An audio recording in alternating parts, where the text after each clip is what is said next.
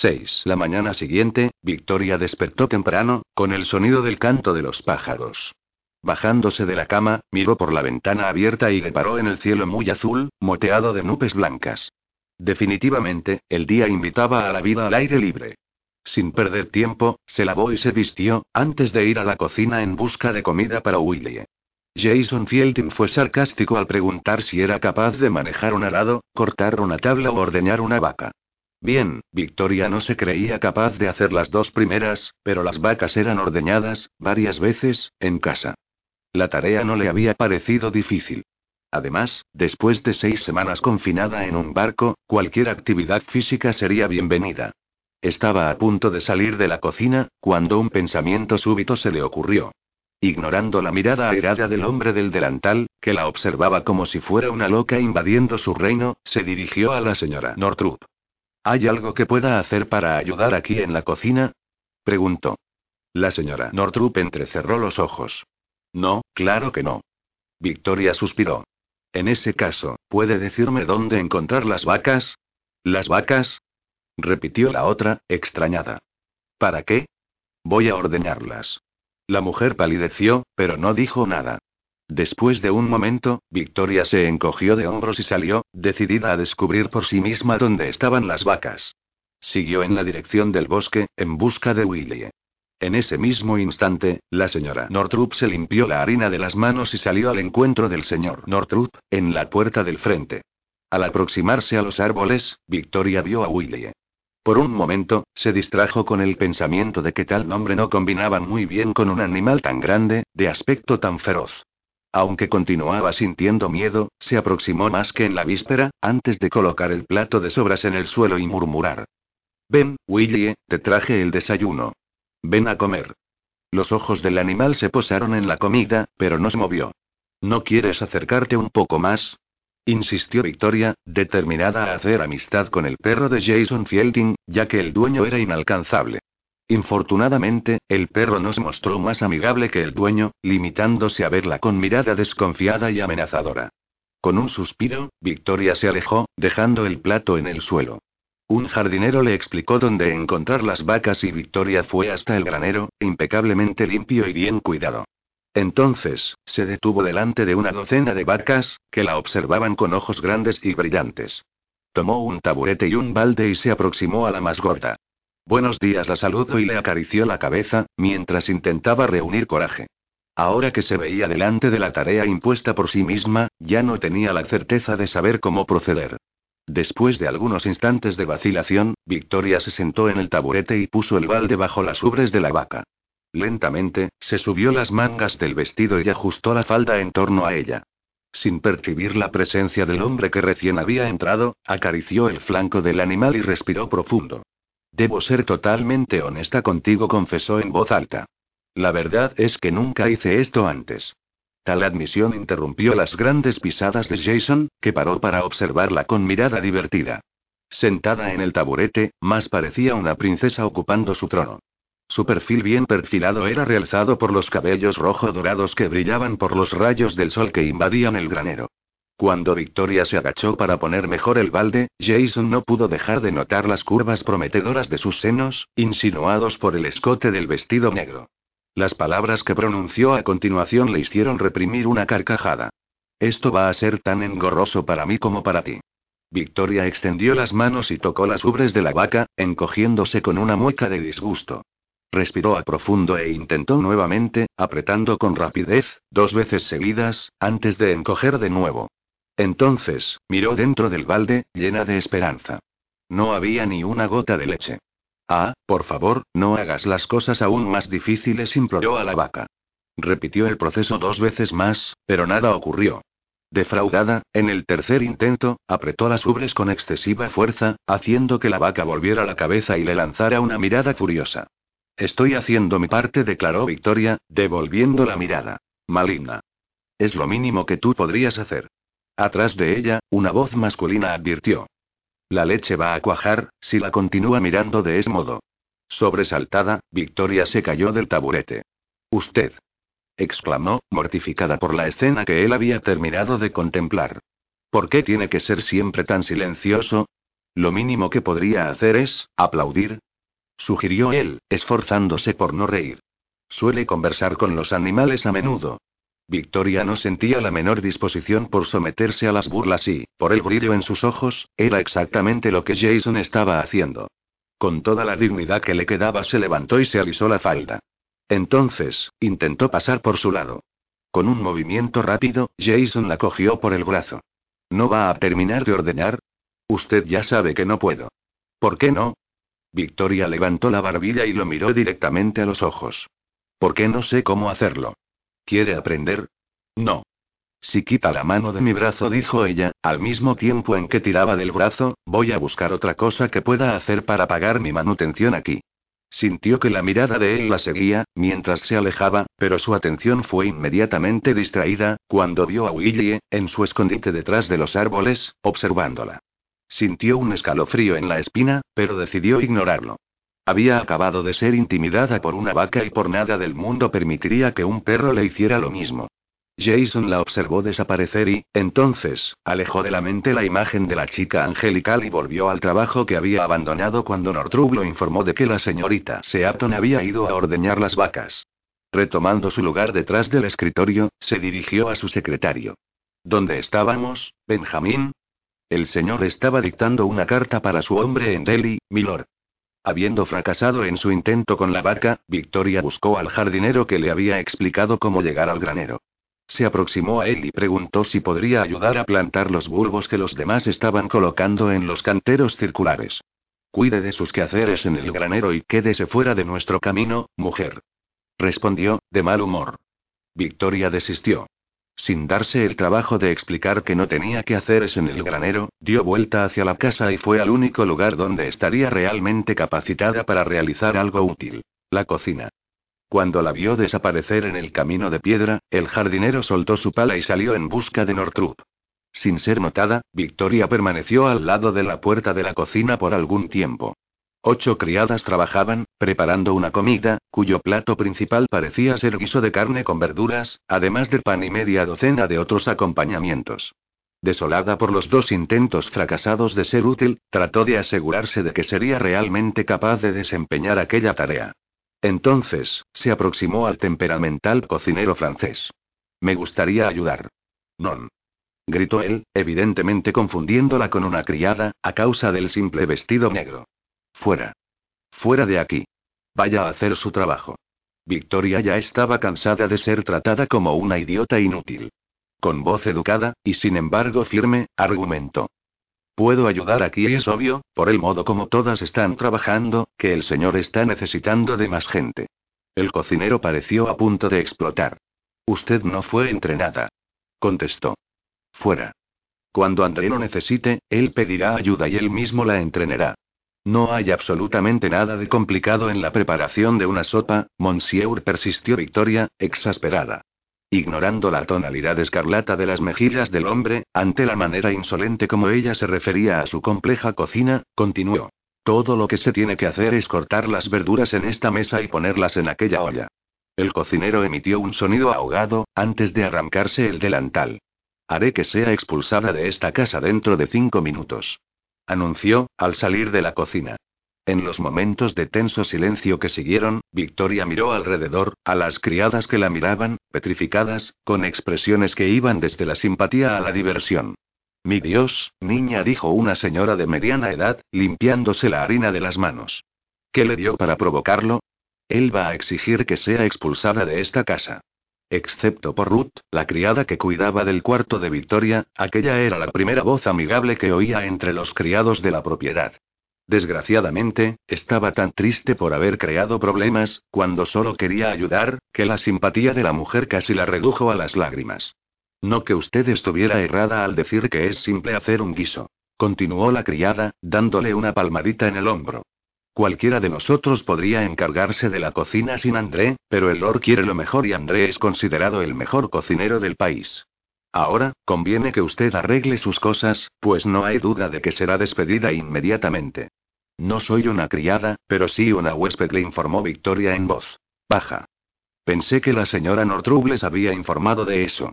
La mujer se limitó a mirarla, con la boquilla abierta. No, señorita, ella no dijo nada.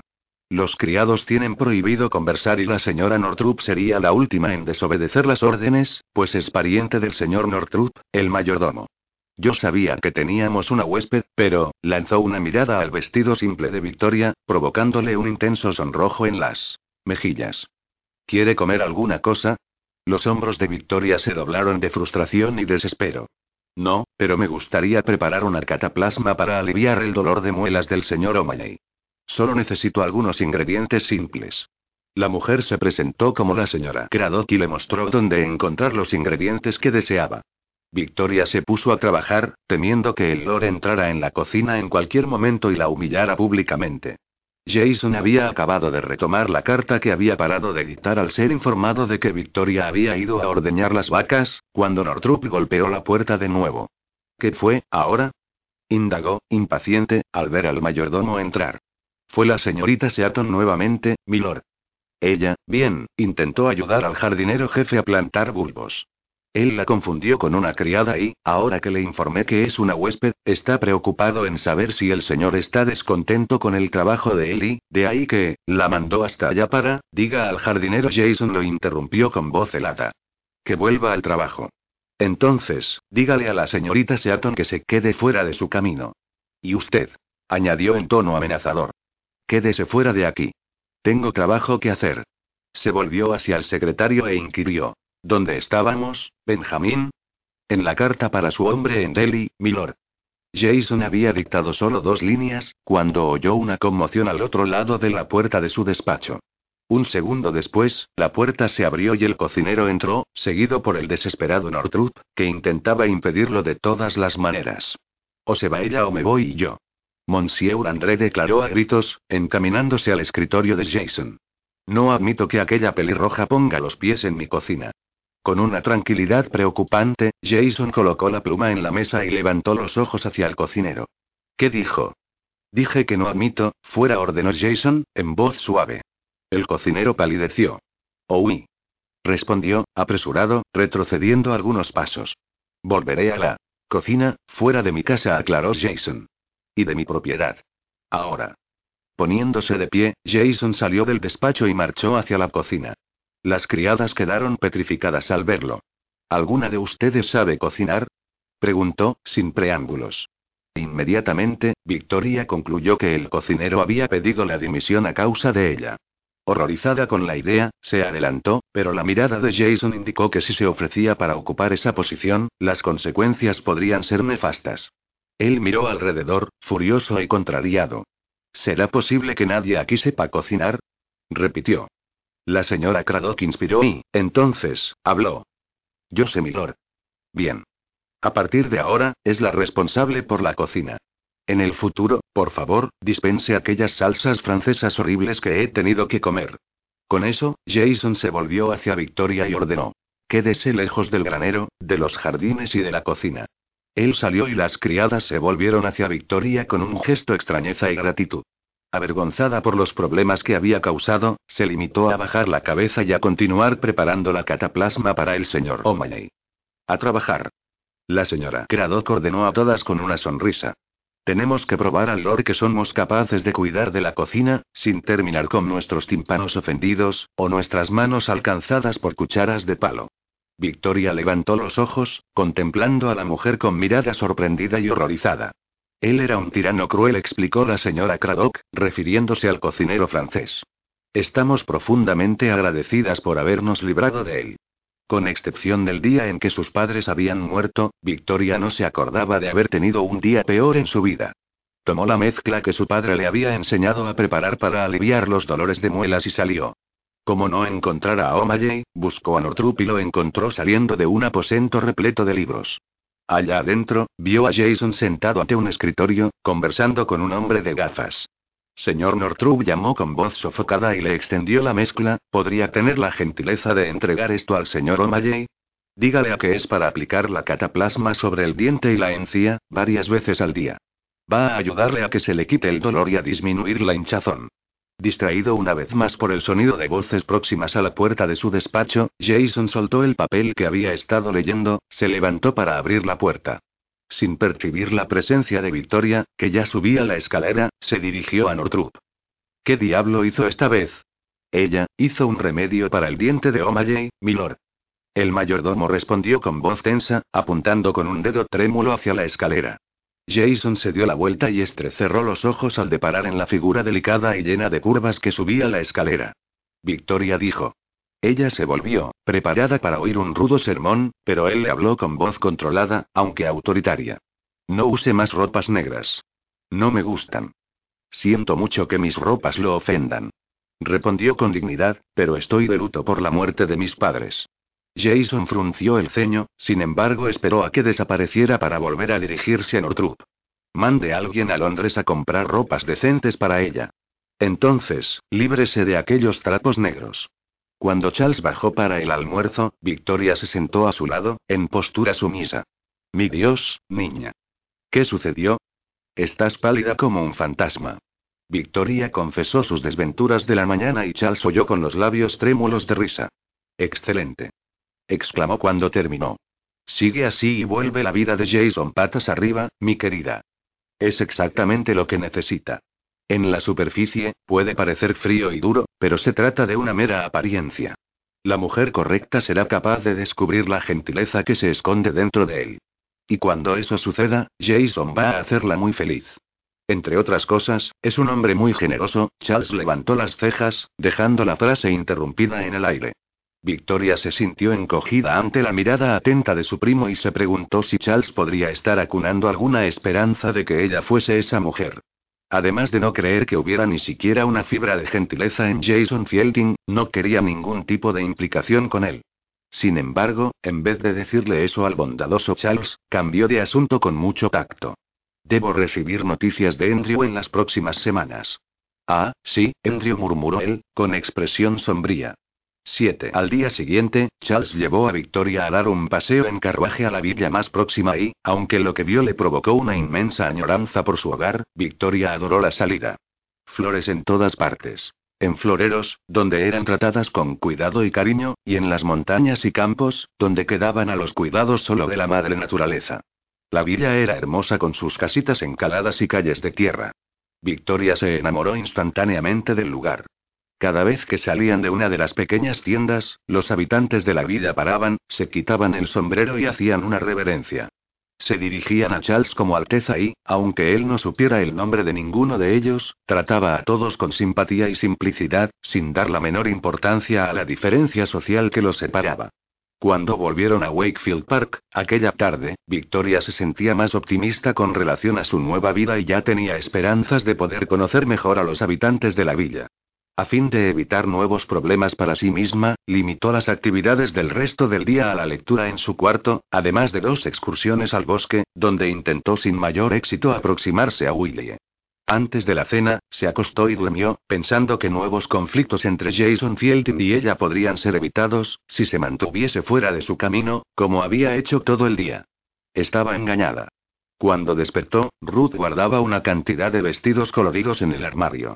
No son míos, la informó Victoria con voz adormilada, al levantarse. Sí lo son, señorita. Ruth la corrigió con entusiasmo. El Lord mandó a comprarlos a Londres. Por favor, dígale que no voy a usarlos, pidió Victoria con gentileza, a pesar del tono firme. Ah, no, señorita. No puedo hacer eso. Pues yo sí puedo. Declaró Victoria, abriendo el otro armario, con el fin de tomar uno de sus vestidos. No están más ahí, explicó Ruth, afligida. Me los llevé. Fueron órdenes del Lord, entiendo, dijo Victoria tranquila, aunque estaba siendo invadida por una furia que jamás se había imaginado capaz de sentir.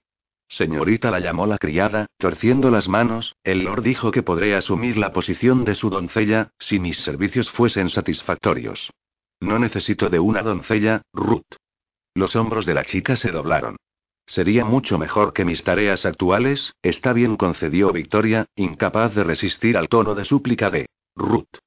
¿Qué es lo que hace una doncella? Bien, debo ayudarla a vestirse y cuidar que sus vestidos estén siempre limpios y planchados. Y también debo arreglar sus cabellos. ¿Puedo? La señorita tiene los cabellos tan lindos y mi madre siempre dice que tengo talento para eso.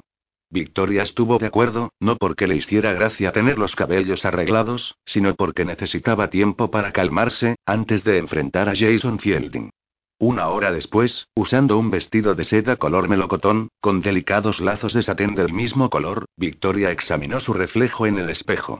Sus cabellos estaban sujetos en lo alto de su cabeza, de donde rizos color cobre saltaban en un arreglo sofisticado, entremezclados por cintas idénticas a las del vestido. Sus mejillas se veían sonrosadas por la rabia y sus ojos azules brillaban de resentimiento y vergüenza. Nunca había visto, ni imaginado un vestido tan maravilloso como aquel y, también, nunca había sentido tamaña desazón con su propia apariencia. No le agradaba nada ser forzada a menospreciar la muerte reciente de sus padres. Ah, señorita. exclamó Ruth, cruzando las manos delante del pecho. Está tan hermosa. El Lord no va a creerlo cuando la vea. Ruth tenía razón, pero Victoria estaba demasiado furiosa para sentirse recompensada por la expresión de fascinación en los ojos de Jason, cuando él entró en el comedor. Buenas noches, tío Charles saludó al primo con un beso en el rostro, notando que Jason se había puesto de pie. Invadida por una profunda rebeldía, Victoria se volvió hacia él y permaneció callada, observándolo con resentimiento y desprecio, mientras los ojos verdes del Lord paseaban con insolencia por su cuerpo. Aunque estuviese habituada a recibir miradas de admiración de diversos caballeros, Victoria reconoció que no había nada de gentil en el modo como Jason la examinaba. ¿Terminó? preguntó, furiosa.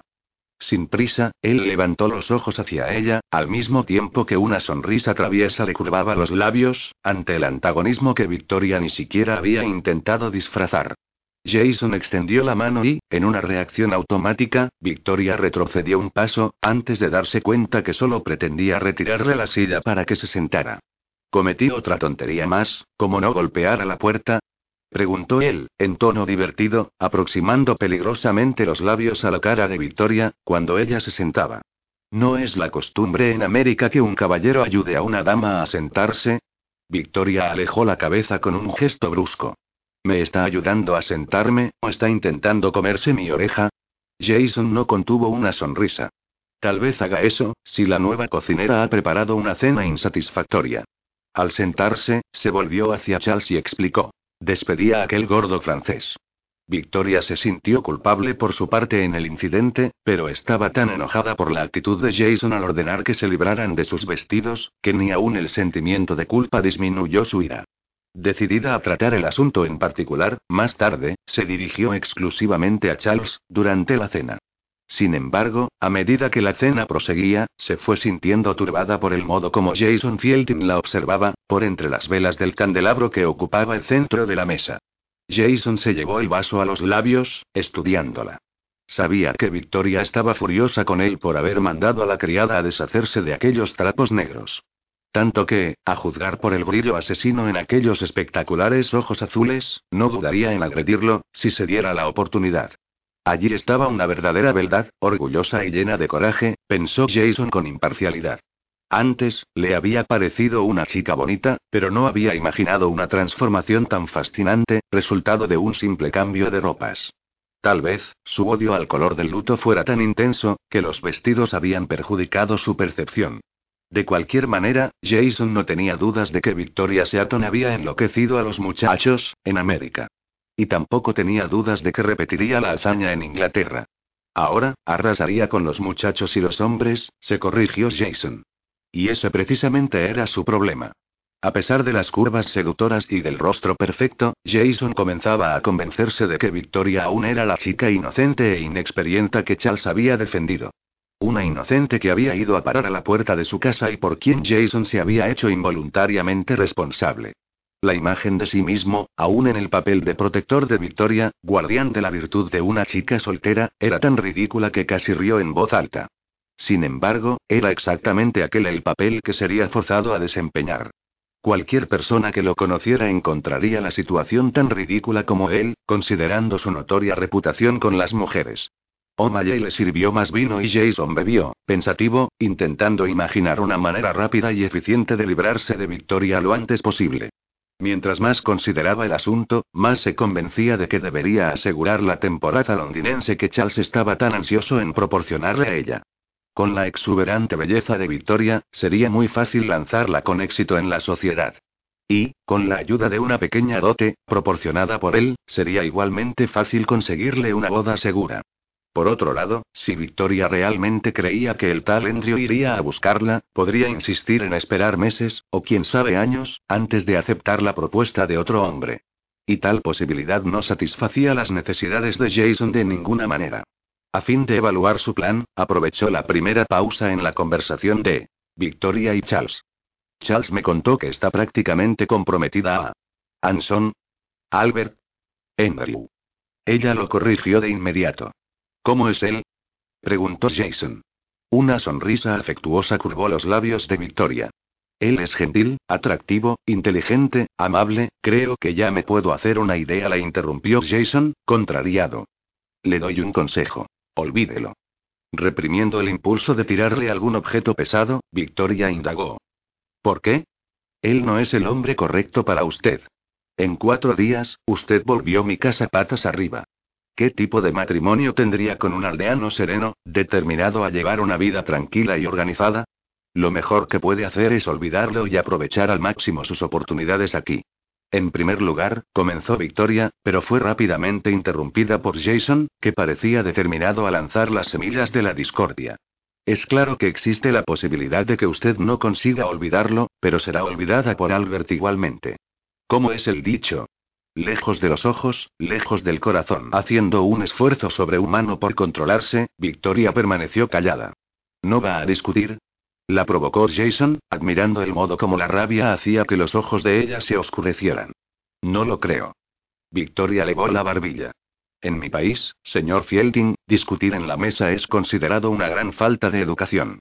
La reprimenda hizo divertirse a Jason más todavía. Lo que debe ser una gran inconveniencia para usted replicó con voz suave.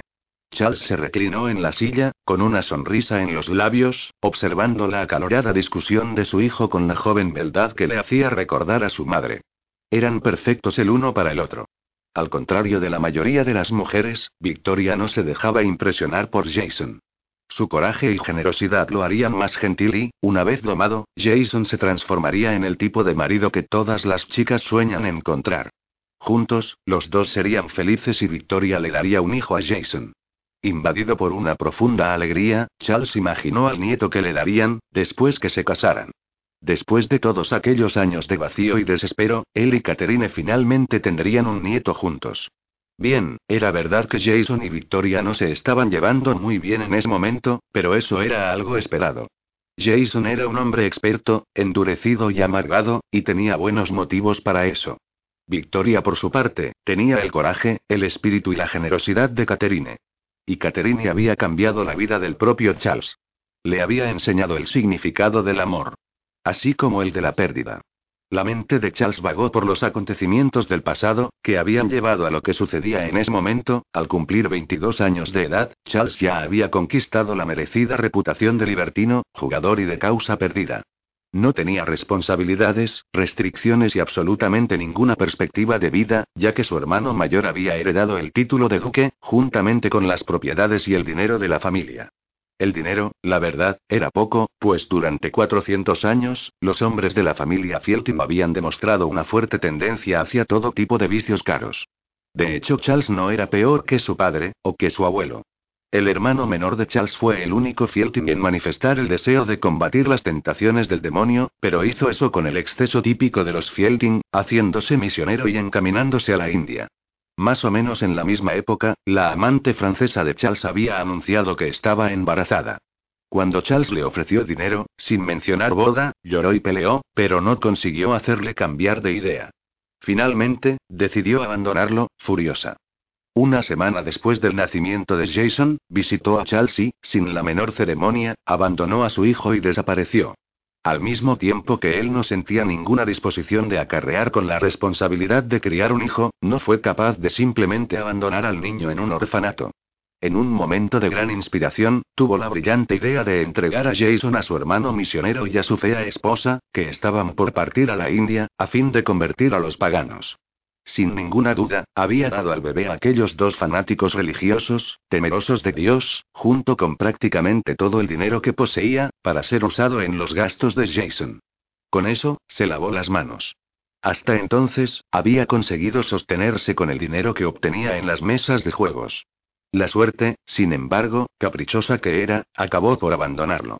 A los 32 años, fue obligado a enfrentar el hecho de que ya no era posible mantener el patrón de vida adecuado a un hombre de su posición, solo con los ingresos del juego y las apuestas. Se trataba de un problema común entre los hijos menores de familias nobles y Charles lo resolvió de la misma manera que la mayoría de ellos hacía. Decidió intercambiar su ilustre nombre por una buena dote. Con indiferencia, pidió en matrimonio a la hija de un mercader, una chica de mucho dinero, alguna belleza y poquísima inteligencia. Tanto la joven, como el padre aceptaron rápidamente el pedido. Incluso el hermano mayor de Charles, el duque, acordó patrocinar una fiesta para conmemorar el matrimonio. Y fue exactamente en aquella ocasión que Charles reencontró a su prima lejana, Catherine Langston, la nieta de 18 años de la duquesa de Claremont.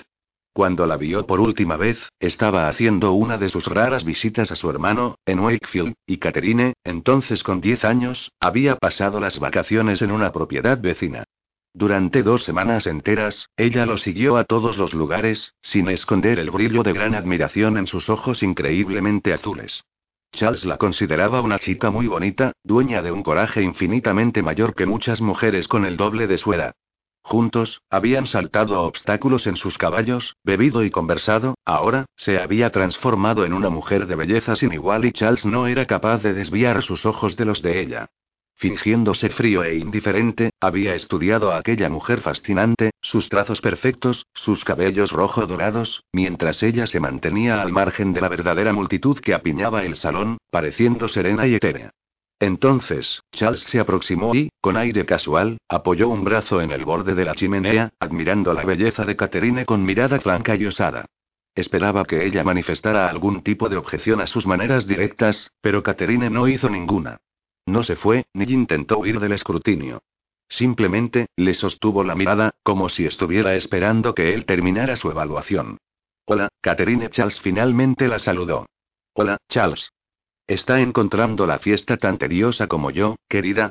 En vez de balbucear alguna tontería sobre que la fiesta estaba maravillosa, Catherine había fijado sus ojos en los de él y había respondido con tranquilidad. Es el preludio perfecto para una boda que va a suceder por motivos exclusivamente monetarios. Su franqueza lo había sorprendido, aunque lo que realmente lo desarmó fue la extraña sombra de acusación que obscureció los ojos de Catherine, antes que se volviera y comenzara a alejarse. Sin pensar, Charles la cogió por el brazo. El inocente contacto físico provocó una reacción inesperada en ambos. Entonces, la llevó al jardín. A la luz de la luna, la miró a los ojos y, porque su acusación lo había alcanzado de lleno, su voz sonó ruda. Es mucha presunción de su parte concluir que el dinero es la única razón por la cual voy a casarme con Amelia. Las personas tienen incontables razones para tomar decisiones como esas. Pero otra vez, aquella mirada desconcertante había sostenido la de él. No, tratándose de personas como nosotros había argumentado. Nosotros nos casamos para aumentar la riqueza, o el poder de nuestras familias, o para mejorar nuestra posición social. En su caso, la boda servirá para aumentar su riqueza. Bien, era evidente que Charles estaba intercambiando su linaje aristocrático por dinero y, aunque tal práctica fuera comúnmente aceptada, Catherine lo había hecho sentirse indigno. ¿Y en cuanto a usted? Había reaccionado él. ¿No va a casarse por una de esas razones, también? No. Voy a casarme por amar a alguien y ser amada por la misma persona. No voy a aceptar un matrimonio como el que mis padres tuvieron. Quiero más de la vida y tengo mucho más para dar. Las palabras pronunciadas en tono suave estaban tan llenas de convicción, que Charles había permanecido en silencio por un largo rato, antes de decir. Su abuela no va a quedar nada satisfecha si usted se casa por amor, en vez de por posición social, mi querida. Corren rumores de que quiere una alianza con los Winston y que pretende obtenerla a través de su boda. Catherine había sonreído por primera vez, haciendo que el corazón de Charles saltara en el pecho. Mi abuela y yo había replicado en tono casual, ya discutimos ese asunto varias veces. Estoy tan determinada como ella a hacer las cosas a mi modo. Ella era tan bella, franca y honesta, que la armadura de cinismo que había llevado Charles durante 30 años comenzó a derretirse, haciéndolo sentirse súbitamente vacío y solitario. Sin darse cuenta de lo que hacía, él levantó la mano y, con la punta del dedo, tocó suavemente la cara de Catherine, murmurando con ternura. Espero que el hombre que llegue a amar sea digno de usted. Por un momento interminable, Caterina le había estudiado las facciones, como si fuera capaz de examinarle el alma. Entonces, había susurrado en voz baja. Yo creo que es más un asunto de saber si puedo ser digna de él. Él me necesita mucho, pero solo está comenzando ahora a percibirlo. Después de un breve instante, el significado de las palabras de Catherine habían alcanzado la mente de Charles y oyó su propia voz murmurar su nombre con el desespero febril de un hombre que acababa de descubrir lo que había estado buscando, sin ni siquiera darse cuenta, por toda su vida. Una mujer que lo amara por lo que él era, por lo que quería ser. Y Catherine no tenía otra razón para amarlo, pues su linaje era tan aristocrático como el de él, su círculo de amistades muy superior, su riqueza, infinitamente mayor. Charles la observaba, intentando negar los sentimientos que lo invadían. Aquello era una gran locura, se dijo a sí mismo. Finalmente, apenas se conocían. No era el tipo de joven tonto que creía que un hombre y una mujer podían enamorarse a primera vista. De hecho, hasta aquel momento, ni siquiera había creído en el amor. Ahora, sin embargo, creía, pues quería que aquella mujer bella, inteligente e idealista lo amase. Por primera vez en su vida, había encontrado algo raro y valioso, y estaba determinado a mantener a aquella mujer exactamente como era. Quería casarse con ella y mimarla, protegerla contra el cinismo que parecía corromper a todos los miembros de su clase social. La idea de poner fin a su noviazgo con Amelia no pesaba en su conciencia, pues no se hacía ilusión alguna en relación a las razones por las cuales ella había aceptado casarse con él. Era verdad que Amelia sentía una cierta atracción por Charles, pero iba a casarse porque su padre deseaba unirse a la nobleza. Por dos semanas inolvidables, Charles y Catherine habían conseguido mantener su amor en secreto. Fueron dos semanas de preciosos momentos a solas, de largas caminatas por los campos, de mucha risa y sueños sobre el futuro. Al final de aquel período, Charles ya no podía aplazar más un encuentro con la duquesa de Claremont. Quería casarse con Catherine. Estaba preparado para las objeciones de la duquesa, pues, aunque su familia fuera noble y tradicional, era solo un hijo segundo, sin título. Aún así, tales bodas ocurrían a menudo y Charles imaginaba que después de algunas discusiones, la duquesa cedería porque Catherine deseaba aquella unión tanto como él. Ni se le había pasado por la cabeza que se pusiera loca de rabia, que lo llamara de oportunista libertino y degenerado corrupto y disoluto. Tampoco esperaba que mencionara el comportamiento promiscuo de sus ancestros, así como el de él, y mucho menos que rotulara a los hombres de su familia como locos irresponsables. Por encima de todo, Charles no había imaginado que fuera capaz de jurar que si Catherine se casara con él, sería desheredada y quedaría sin un duro. Finalmente, ese tipo de cosa no ocurría en la sociedad londinense. Sin embargo, al salir de aquella casa, Charles tenía la más absoluta certeza de que la duquesa haría exactamente lo que había amenazado. Una vez en sus aposentos, se pasó la noche en vela, alternando momentos de odio y desespero.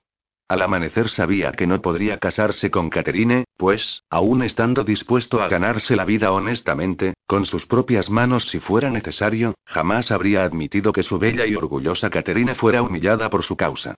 No sería él el responsable de que fuese desheredada por su familia y marginada por la sociedad.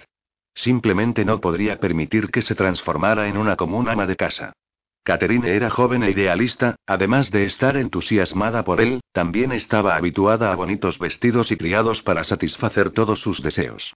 Y no sería con el fruto de su trabajo que Charles conseguiría ofrecer esas cosas a su esposa. Catherine jamás había lavado un plato, limpiado un suelo, o planchado una pieza de ropa, y él no la vería reducida a ese tipo de vida solo por haber sido lo bastante tonta para amarlo. Cuando, finalmente, había conseguido acordar un encuentro clandestino con ella, al día siguiente, Charles le informó de su decisión. Catherine argumentó que el lujo no significaba nada para ella, imploró que la llevara a América, donde había oído decir que cualquier hombre era capaz de establecer una vida decente, siempre que estuviese dispuesto a trabajar. Sintiéndose incapaz de soportar sus lágrimas, o su propia angustia, Charles fue rudo al decirle que tales ideas no pasaban de ser tonterías y que ella jamás sobreviviría en América. Caterina le lanzó una mirada angustiada, como si él no estuviera realmente dispuesto a trabajar para vivir. Entonces, lo acusó de estar interesado en su dote, no en ella, exactamente como su abuela le había dicho. Para Charles, que estaba sacrificando su propia felicidad por Catherine, la acusación había sido como una puñalada en el pecho. Cree lo que quieras, había declarado, volviéndose y partiendo, antes de que su determinación fallara y huyera con ella aquel mismo día. Al alcanzar la puerta, Charles descubrió que no era capaz de permitir que Catherine creyera que quería solo su dinero. Por favor, Catherine, no pienses eso de mí. No lo pienso, le había confesado. Catherine tampoco creía que Charles pondría fin a aquel tormento casándose con Amelia a la semana siguiente.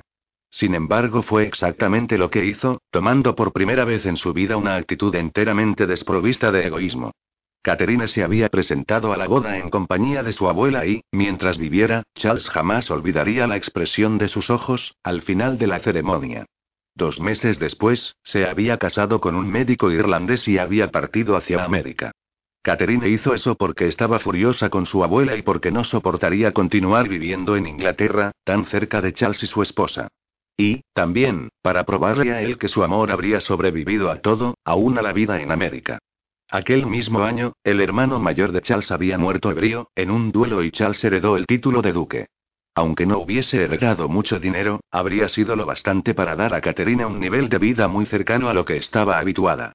Pero Caterina se había ido. Charles no había creído que el amor de ella por él fuera lo bastante fuerte para sobrevivir a algunas estrecheces. No le dio la menor importancia al dinero que heredó. Ya no le daba la menor importancia a nada. No mucho tiempo después, el hermano misionero de Charles había muerto en la India. Dieciséis años más tarde, Amelia también murió. En la noche del funeral de Amelia, Charles se embriagó, como venía haciendo a menudo en aquella época. Sin embargo, al sentarse en la vacía sala de su casa, un sombrío pensamiento le cruzó la mente. Él tampoco tardaría mucho en morir. Y, cuando eso sucediera, el ducado saldría de las manos de los Fielding para siempre, pues Charles no tenía un heredero. Durante 16 años, había vivido en un extraño limbo. Aquella noche, sin embargo, mientras contemplaba su vida vacía, algo comenzó a crecer dentro de él. Al principio, se trataba solo de una pequeña inquietud, que se fue transformando en un profundo disgusto, después en resentimiento y, por fin, en furia. Había perdido a Catherine, había perdido 16 años de su vida. Había soportado a una esposa insípida, una boda sin amor y, ahora, moriría sin haber tenido un heredero. Por primera vez en 400 años, el ducado corría el riesgo de dejar a la familia Fieltin y fue invadido por una fuerte determinación, de no dejarlo afuera como hiciera con el resto de su vida. Era verdad que los Fieltin no habían sido una familia particularmente honrada y digna, pero el título les pertenecía y él haría todo para mantenerlo. Para eso, necesitaba de un heredero, lo que significaba que tendría que casarse de nuevo. Después de tantas aventuras en su juventud, la idea de dormir con una mujer, a aquellas alturas, con el fin de producir un heredero, le parecía más agotadora que excitante. Pensó en todas las bellas mujeres que había llevado a su cama, tantos años atrás, se acordó de la bailarina francesa que había sido su amante y que le había dado un bastardo, una súbita explosión de alegría lo había puesto en pie, no necesitaba casarse de nuevo, pues ya tenía un heredero. Tenía a Jason. Charles no sabía de cierto si las leyes de sucesión permitían que el título de duque fuera heredado por un hijo bastardo, pero eso no hacía diferencia. Jason era un fiel y las pocas personas que sabían de su existencia en la India creían que era el hijo legítimo del hermano menor de Charles. Además, el rey Charles había concedido un ducado a tres de sus bastardos y, ahora, Charles Fielding, duque de Atherton, haría lo mismo. Al día siguiente, Charles había contratado detectives, pero habían pasado dos largos años, cuando uno de ellos envió un informe, conteniendo informaciones específicas. No habían encontrado la menor señal de la cuñada de Charles en la India, pero Jason fue localizado en Delhi, donde aparentemente había hecho fortuna en el ramo del comercio y la navegación. El informe comenzaba con el actual paradero de Jason y terminaba con todas las informaciones que el detective había conseguido reunir sobre el pasado del muchacho. El orgullo exultante de Charles ante del éxito financiero de Jason se había transformado rápidamente en horror y, entonces, en furia, a medida que leía sobre el abuso depravado que su cuñada había impuesto al inocente niño que había entregado a su cuidado. Al terminar la lectura, Charles vomitó. Más determinado que nunca a hacer de Jason su heredero legítimo, le había enviado una carta, pidiéndole que volviera inmediatamente a Inglaterra, para que pudiera reconocerlo formalmente. Como no obtuvo respuesta, Charles había partido hacia Delhi. Embargado por un profundo remordimiento y de una determinación absoluta, fue a la magnífica casa de Jason. En su primer encuentro, constató lo que el informe del detective ya le había dicho. Jason se había casado, tenía un hijo, y vivía como un rey. También dejó claro que no quería ningún tipo de relación con Charles, o con el legado que le estaba ofreciendo. En los meses que siguieron, Charles permaneció en la India y, lentamente, fue convenciendo al frío y reticente hijo de que él jamás había sospechado los terribles abusos que Jason había sufrido cuando era niño. Sin embargo, no consiguió convencerlo de volver a Inglaterra como su heredero.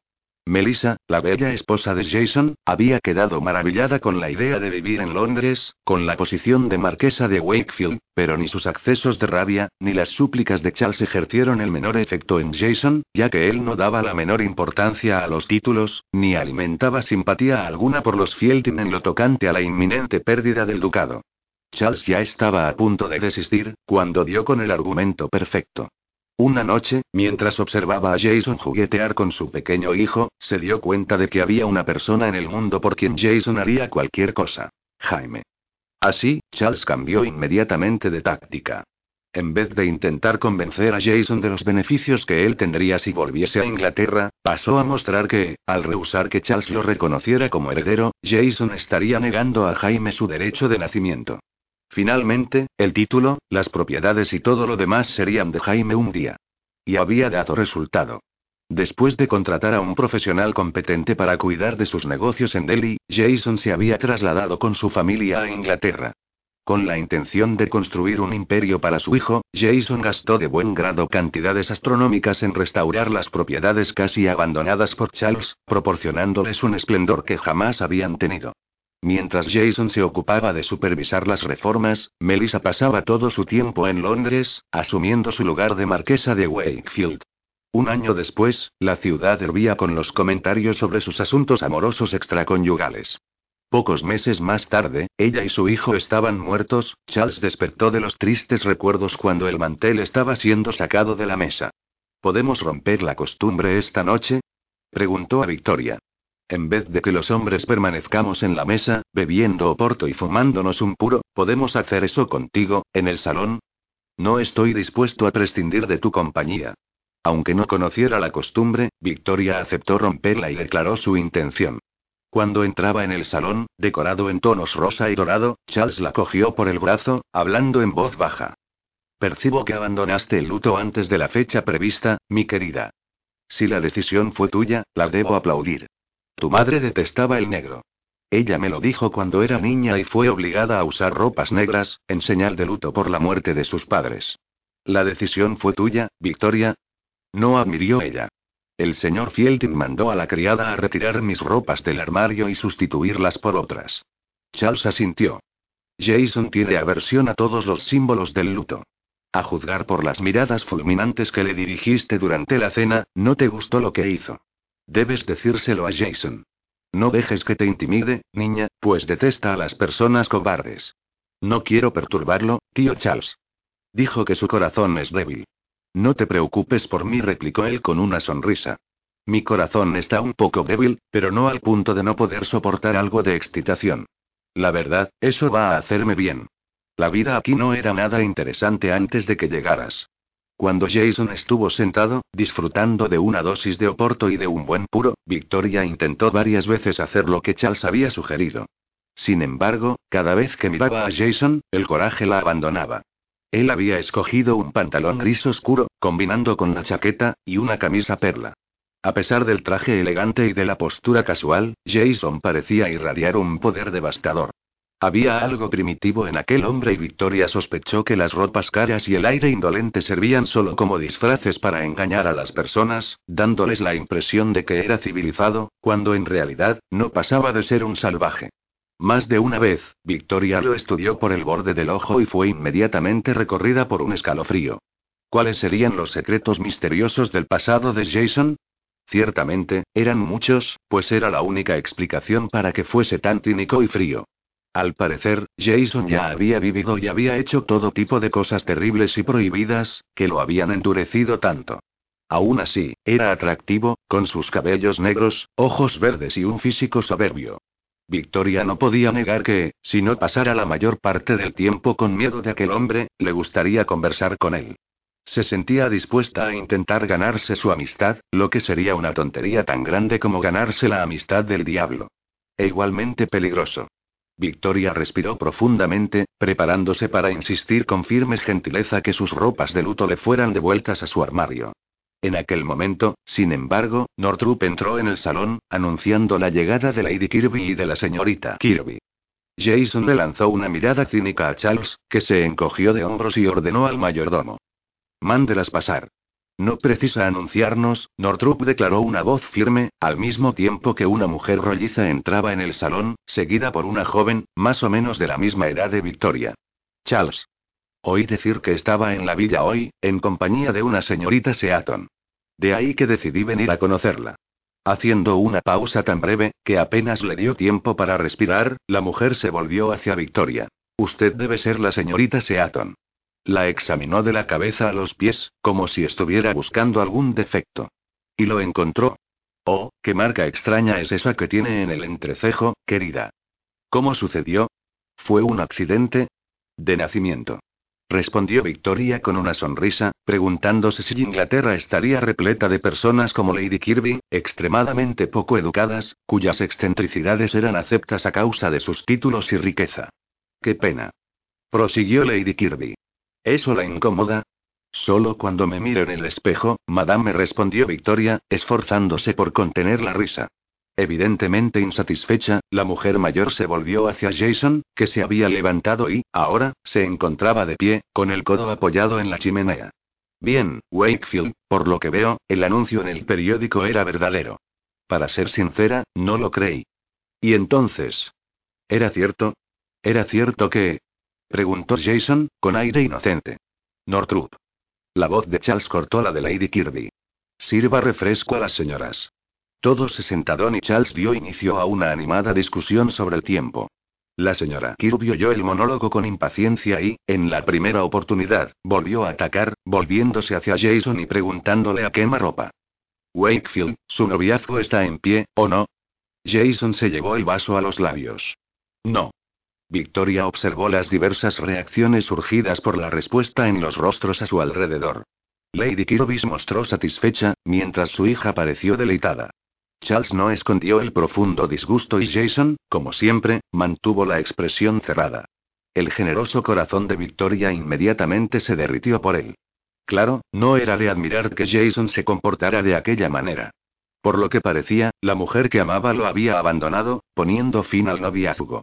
Al mismo tiempo, le extrañó el hecho de que las dos Kirby la miraran inmediatamente, esperando que dijese alguna cosa. Sin comprender lo que pasaba, Victoria exhibió una confusa sonrisa, lo que llevó a Lady Kirby a reiniciar la conversación. Bien, Charles, si es así, imagino que va a presentar a la pobre señorita Seaton a la sociedad londinense, en la próxima temporada. Pretendo tomar las providencias necesarias para que la condesa Langston asuma su lugar en la sociedad. Charles la corrigió. Condesa de Langston, Lady Kirby repitió, moviendo los ojos. Charles asintió. Victoria es la hija mayor de Catherine Langston. A menos que yo esté engañado en cuanto a las leyes de sucesión, es la heredera del título escocés de su madre. Aún así, no va a ser fácil encontrarle un buen partido, declaró la mujer para entonces, lanzar una mirada de falsa simpatía a Victoria. Su madre provocó un escándalo cuando huyó con aquel trabajador irlandés. El comentario ofensivo con relación a su madre hizo a Victoria hervir de rabia. Mi madre se casó con un médico irlandés. La corrigió. Sin permiso de su abuela, argumentó Lady Kirby. Las chicas respetables no se casan contra los deseos de sus familias, en este país. Ahora, la implicación era clara. Catherine no fue una chica respetable. Bien, la sociedad acaba olvidándose a esas cosas. Lady Kirby continuó en tono de falsa generosidad. En cuanto a eso, tendrá mucho que aprender, antes de ser formalmente presentada. Necesita aprender la manera correcta de dirigirse a cada miembro de la nobleza, así como a disponer lugares en la mesa, en visitas y cenas, lo que es más bien complicado. Va a necesitar meses para saberlo todo. Las personas de las colonias son totalmente ignorantes sobre reglas de etiqueta, pero nosotros, los ingleses, damos importancia prioritaria a las normas de convivencia social. Tal vez eso explique por qué nosotros siempre los derrotamos en la guerra, sugirió Victoria, con una sonrisa inocente. Lady Kirby entrecerró los ojos. No tuve la intención de ofenderla, pero veo que tendrá que aprender a dominar su lengua, si pretende encontrar un buen marido y redimir la reputación de su madre. Victoria se puso en pie y, con gran dignidad, declaró. Más difícil será imitar la reputación de mi madre. Ella fue la mujer más amable y gentil que existió. Ahora, con permiso, tengo algunas cartas que escribir. Victoria cerró la puerta y fue a la biblioteca, una sala enorme, cuyo piso de madera encerado estaba casi totalmente cubierto por alfombras persas, mientras estanterías repletas de libros escondían las paredes. Demasiado furiosa para sentarse en una de las mesas y escribir una carta de Dorothy, o a Andrew, se puso a examinar los libros, en busca de algo que pudiera tranquilizarla. Después de pasar por diversos volúmenes de historia, mitología y comercio, llegó a la sección de poesía, donde encontró obras de varios autores, inclusive algunos que conocía, como Milton, Shelley, Keats y Byron. Como no estaba particularmente interesada en leer, tomó un delgado libro, simplemente porque se encontraba desalineado en relación a los demás. Entonces, se acomodó en una butaca confortable y encendió la lámpara de gas sobre la mesita a su lado. Al abrir el libro, una hoja de papel color rosa y perfumada cayó al suelo.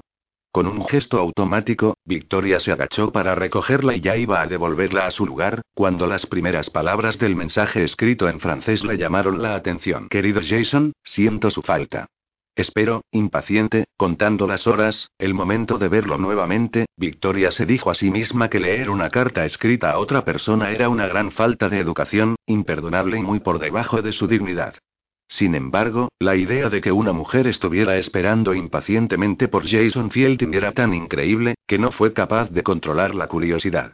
Lo que opinaba al respecto, era que se sentía más inclinada a esperar impacientemente que él desapareciera. Demasiado envuelta en su descubrimiento, no percibió la aproximación de Jason y de la señorita Kirby por el pasillo. Le estoy enviando estos bellos poemas con la esperanza de que usted los lea y piense en mí y en las noches maravillosas que pasamos en los brazos el uno del otro, Victoria. Jason la llamó en tono irritado. Súbitamente nerviosa y sintiéndose culpable, Victoria se levantó de un salto, dejando caer el libro, lo levantó del suelo y volvió a sentarse. Intentando parecer absorta en la lectura, abrió el volumen y fijó los ojos en una página, sin darse cuenta de que el libro estaba al revés. ¿Por qué no respondió, cuando la llamé? Preguntó Jason, al entrar en la biblioteca con la bella señorita Kirby a su lado. Joana quería despedirse y ayudarla, si usted desea hacer compras en la villa. Después del inexplicable ataque de Lady Kirby, Victoria no pudo dejar de preguntarse si la señorita Kirby estaría insinuando que no sabía escoger sus propias compras. Disculpe, pero no lo oí llamarme. Respondió, esforzándose para no parecer enfadada, o culpable. Como ve, estaba leyendo y me distraje. Cerró el libro y lo colocó sobre la mesa, mirándolos a los dos con una expresión tranquila, que inmediatamente se disolvió, pues el semblante de Jason se contrajo con un profundo disgusto. ¿Pasa algo? preguntó con voz tensa, creyendo que él se había acordado de la carta guardada dentro del libro. Sí respondió él, antes de volverse hacia la señorita Kirby, que exhibía una expresión muy semejante a la de él. Joana, ¿puede recomendarme un buen profesor de la vida para que pueda enseñar a Victoria a leer? ¿Enseñarme a leer? repitió Victoria, incrédula y al mismo tiempo irritada por la sonrisa de desprecio que curvó los labios de la chica. No sea tonto. No necesito un profesor. Sé leer perfectamente. Ignorándola, Jason continuó mirando a la otra y repitió. ¿Me puede recomendar un buen profesor para que venga a enseñarle? Sí, milord. Tengo la certeza de que el vicario, el señor Walkins, aceptará la tarea. Con la firmeza de quien ya se sometió a demasiados insultos y no pretende aceptar ninguno más, Victoria declaró. Francamente, esto es absurdo. No necesito a un profesor. Sé leer. Jason le dirigió una mirada helada. Nunca más me mienta. Advirtió en tono amenazador. Detesto a los mentirosos, especialmente a las mujeres mentirosas. Usted no es capaz de leer una palabra y lo sabe muy bien. No creo lo que está sucediendo aquí. Elevó Victoria el tono de voz, sin dar la menor importancia a la expresión horrorizada de la señorita Kirby. Estoy diciendo que sé leer. Furioso por encontrar que ella estaba pasándose de los límites en su intento de engañarlo, Jason dio tres largos pasos hasta la mesa, tomó el libro y lo puso en sus manos, sin la menor gentileza. Entonces, lea. Ordenó. Sintiéndose profundamente humillada por ser tratada de aquella manera delante de una extraña, Victoria abrió el libro y se encontró con la carta de amor. Vamos. Insistió Jason, en tono de burla. Lea. Victoria le lanzó una mirada de desafío. ¿Está absolutamente seguro de que desea oír lo que está escrito aquí? Preguntó. Lea. Delante de la señorita Kirby. Lea o admita, de una vez por todas, que no sabe leer. Muy bien, acordó Victoria y, esforzándose por controlar la risa, leyó en tono dramático. Querido Jason, siento su falta. Espero, impaciente, contando las horas, el momento de verlo nuevamente. Estoy enviando estos bellos poemas con la esperanza de que usted los lea y piense.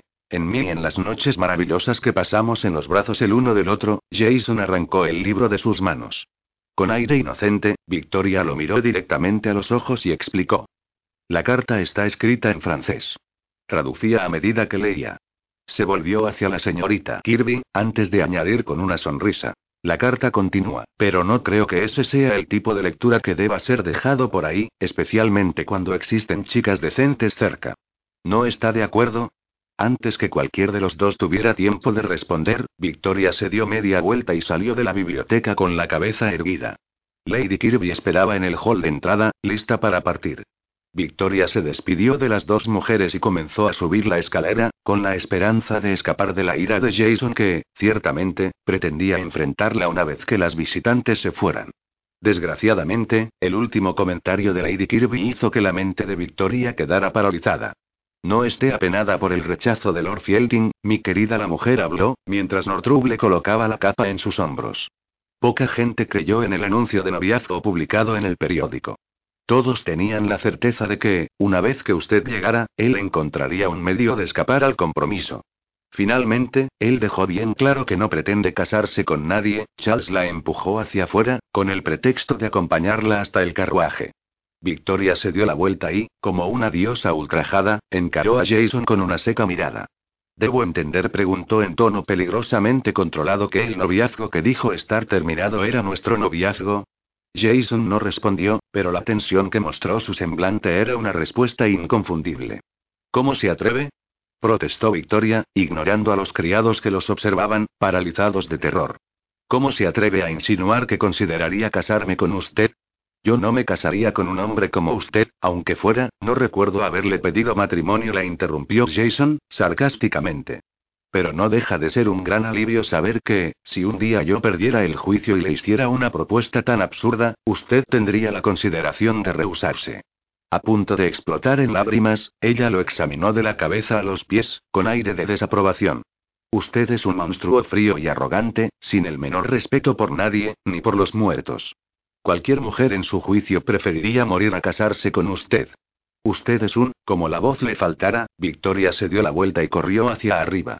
Parado en medio del hall, Jason la observó desaparecer por la escalera.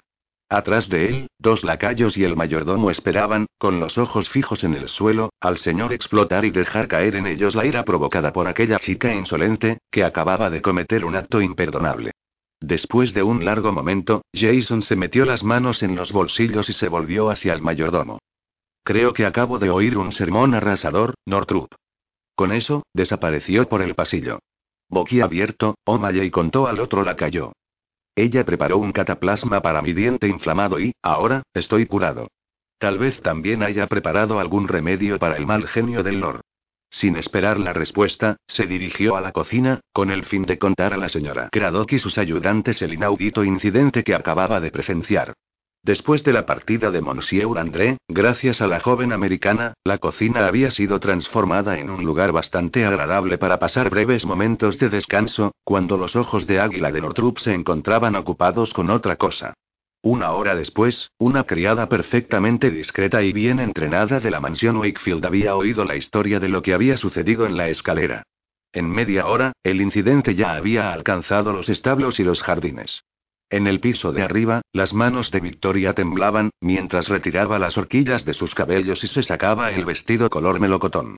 Aún luchando por contener las lágrimas, lo colgó en el ropero, se puso un camisón y se acostó. En ese mismo instante, se sintió invadida por una insoportable añoranza de su hogar. Quería huir de allí, colocar un océano entre la gente como Jason Fielding, Lady Kirby y ella. Probablemente, su madre había dejado Inglaterra por el mismo motivo. Pensando en la mujer bella y tan gentil que había sido Catherine, Victoria no pudo contener un sollozo. Recuerdos de la vida feliz que había tenido antes llenaron la mente de Victoria.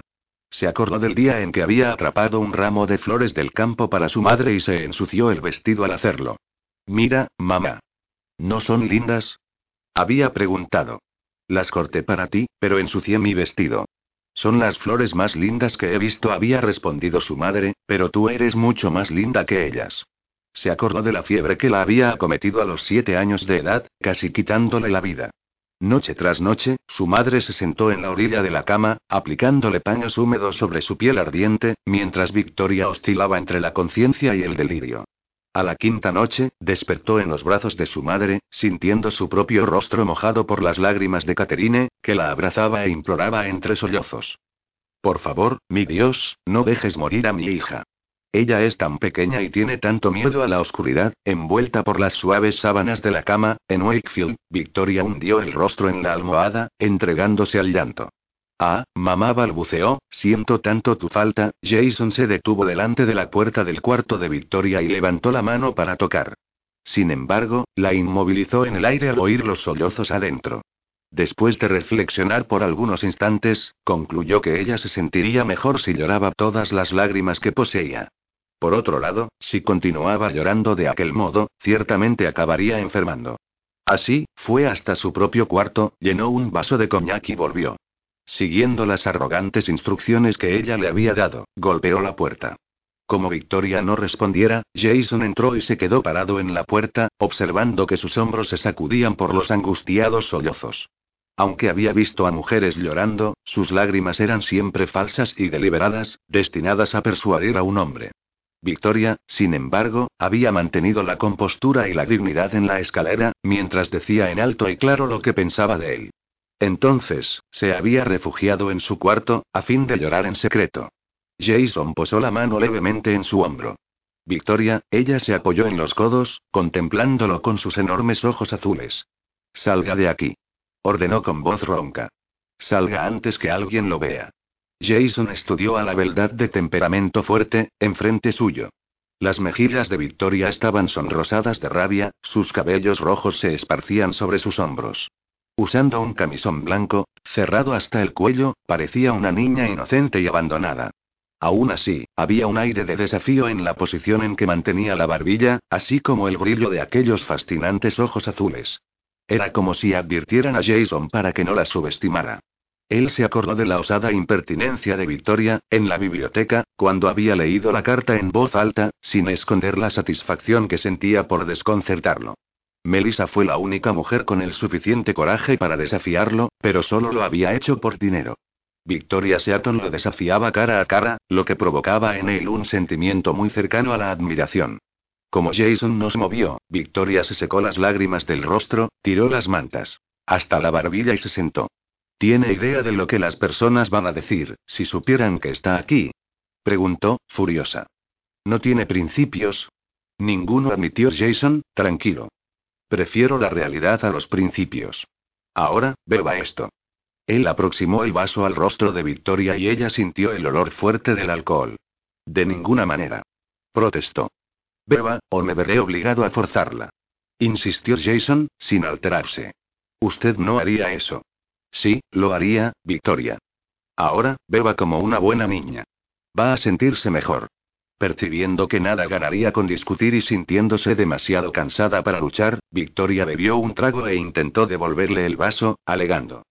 Ya me siento mucho mejor. A pesar del brillo divertido que iluminó los ojos de Jason por un breve instante, su voz se mantuvo implacable. Beba el resto. Si bebo, ¿saldrá del cuarto? preguntó Victoria, irritada.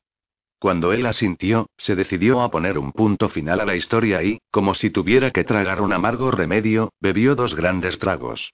Después de atragantarse y toser, sintió el líquido trazar un camino de fuego hasta llegar a su estómago, Victoria murmuró. Es horrible. Entonces, volvió a recostarse en las almohadas. Jason permaneció en silencio por un largo rato, esperando que el efecto reconfortante del coñac se esparciera por el cuerpo de Victoria. Entonces, habló.